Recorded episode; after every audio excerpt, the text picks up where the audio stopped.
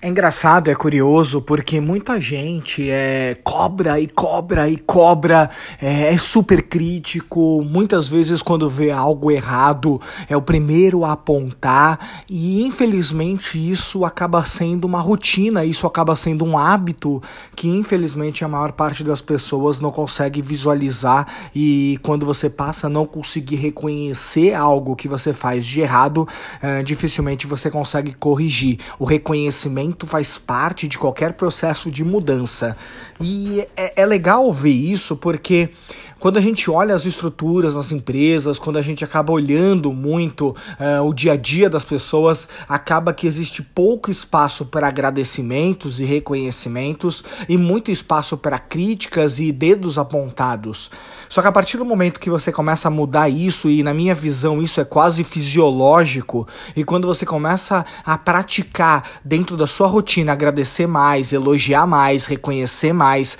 passar a, a, a ver os pontos positivos das situações, você passa a criar um mecanismo dentro da sua mente que começa a olhar coisas boas ao invés de você ficar focado nas coisas ruins. E por isso é, é, é, legal você começar a colocar essa rotina e começar a se policiar quando você estiver negativo, quando você estiver transferindo negatividade para as pessoas. Óbvio que existem problemas que têm que ser apontados, mas é importante também frisar as coisas boas que estão dentro de cada contexto. Muitas vezes as pessoas elas passam a ter isso na vida, por quê? Porque os erros eles sempre são mais evidenciados do que os acertos. E quando você passa a ter isso dentro do seu cotidiano, dificilmente você muda se não tomar uma decisão de mudar. Então a primeira coisa que eu proponho para você é praticar no teu dia a dia muito mais você focar em ver as coisas boas de cada coisa. Parar de reclamar, começar a colocar dentro das suas rotinas a parar de reclamar, parar de resmungar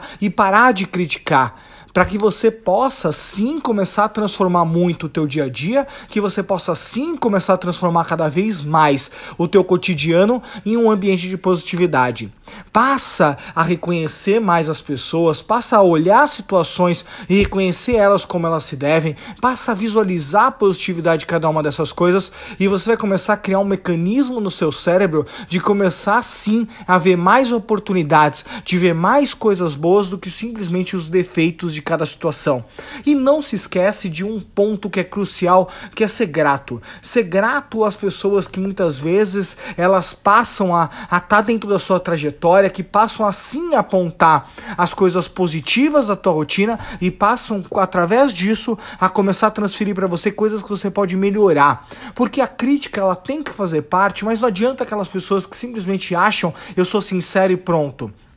passa a informar as pessoas coisas que elas podem melhorar, mas sempre salientando as coisas que elas já fazem de bem. E aquelas pessoas que fazem isso por você, não se esquece de agradecer, não se esquece de ver que muitas vezes elas querem teu bem e passa a absorver muito mais alguns conceitos e alguns apontamentos que na tua trajetória, não como algo pessoal, mas sim como algo que você vai poder melhorar e cada vez ser um melhor profissional e melhor pessoa, ok? Então isso é uma visão que eu passei a colocar na minha trajetória de positividade, de ser mais grato, de começar a agradecer muito mais, sem muitas vezes entender o porquê. Mas quando você passa a criar esse mecanismo na sua mente, as coisas começam a fluir de uma forma até inexplicável. E na realidade não é que ela não é explicável. É que na realidade você passou a visualizar as coisas como elas deveriam ser vistas pelo lado positivo e não só pelo lado negativo, como a grande parte das pessoas.